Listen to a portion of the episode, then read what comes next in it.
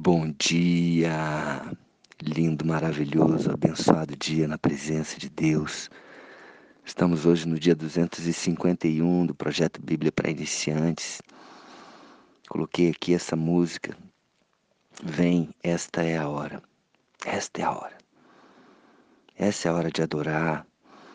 Essa é a hora de louvar. Independente de como você esteja, independente se você acha que você não é digno de adorar a Deus, se você está em pecado, se você está errando, se você está numa vida que não está correta diante de Deus, vem do jeito que você está, do jeito que você está. Você não precisa é, sair dessa vida para você adorar a Deus. É o contrário. Comece a adorar, comece a louvar e Deus vai falar com você. Então essa música é para abrir o seu coração, para adubar o terreno onde a semente vai ser plantada. O terreno é o seu coração e a semente é a palavra de Deus. Amém? Então estamos aqui no livro de Marcos, capítulo 14, versículos 43 a 52, é a parte que vamos falar hoje. Tá bom? Para você que está entrando hoje no projeto, seja bem-vindo. E os demais dias estão no, no YouTube lá disponíveis para você, tá bom? No, na página Bíblia para Iniciantes com LP Machado, tá bom? Então vamos lá. No versículo 43 de Marcos 14 diz assim: E logo falava ele ainda quando chegou Judas, um dos doze, e com ele vinha da parte dos principais sacerdotes, escribas e anciãos, uma turba com espada e porrete.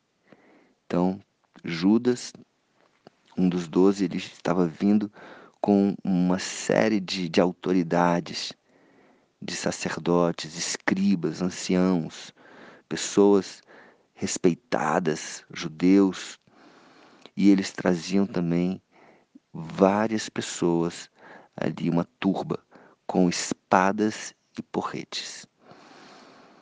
E Jesus, ele tinha acabado de sair do jardim do Getsemane, onde ele estava orando e dizendo ao Pai que se fosse possível que passasse o sofrimento, que passasse o cálice, que ele não, não, não passasse por todo esse sofrimento, mas que fosse feita a vontade de Deus. E olha o que acontece. E depois disso, ora, o traidor tinha-lhes dado esta senha: Aquele a quem eu beijar é esse. Prendei-o e levai-o com segurança. E logo, e logo que chegou, aproximando-se, disse-lhe: Mestre, e o beijou. Olha a forma que Jesus foi traído aqui com um beijo. Imagina quantas vezes eu e você fomos traídos e nós ficamos completamente fora de nós mesmos. Nós ficamos nervosos. Olha como é que Jesus reagiu. Jesus simplesmente olhou para ele. E em outra passagem, diz que Jesus olha e fala: Amigo, você trai o Mestre, trai o Filho do Homem, trai o próprio Jesus com um beijo.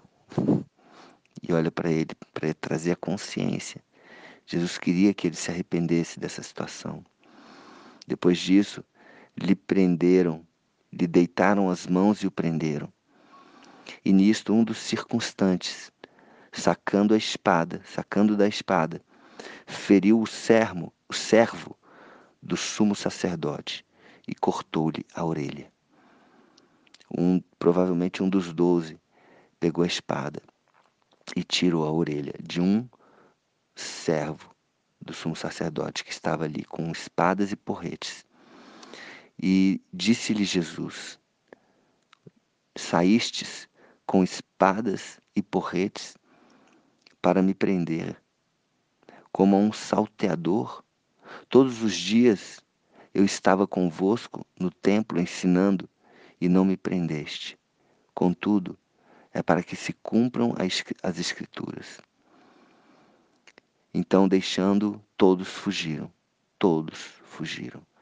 Inclusive Pedro, que falou que nunca iria abandonar Jesus há pouco tempo, nunca iria negar, nunca iria abandonar. Esse também fugiu. Todos, todos fugiram. E Jesus foi levado. E seguia-o um jovem, coberto unicamente com lençol, com um lençol, e lançaram-lhe a mão. Mas ele, largando o lençol, fugiu desnudo. O jovem estava ali com um lençol e provavelmente é, deveria, esse jovem deveria ser o próprio Marcos, o próprio João Marcos, né, que escreveu o Evangelho de Marcos, porque é uma narrativa em comum. Então, para incluir essa uma narrativa dessa forma, muito provavelmente ele estava falando dele mesmo. E que, que, que ficha cai, que aprendizado nós tiramos dessa situação? Jesus ele poderia simplesmente é, não ter se entregue. Jesus ele poderia é, chamar uma miríade de anjo naquele momento. Ele poderia, ele tinha todo o, o, toda a força, todo o poder para que aquele momento não tivesse acontecendo. Mas ele decidiu, ele decidiu se entregar. Ele decidiu cumprir aquilo que estava escrito, ele decidiu cumprir o propósito para o qual ele veio. E quantas vezes eu e você lutamos contra isso? Não queremos passar pelas provações, passar pelas situações, pelas humilhações. Mas se eu e você tivermos a força, o discernimento de Jesus, que é o nosso modelo, que é a nossa referência, tivermos o, o, a intimidade com o Espírito Santo, pois o próprio Espírito Santo fortalecia Jesus a cada palavra, a cada momento, a cada circunstância, a cada provação.